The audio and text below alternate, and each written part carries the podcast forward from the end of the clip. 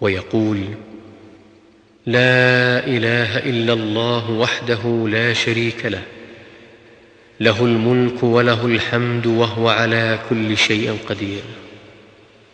مئه مره اذا اصبح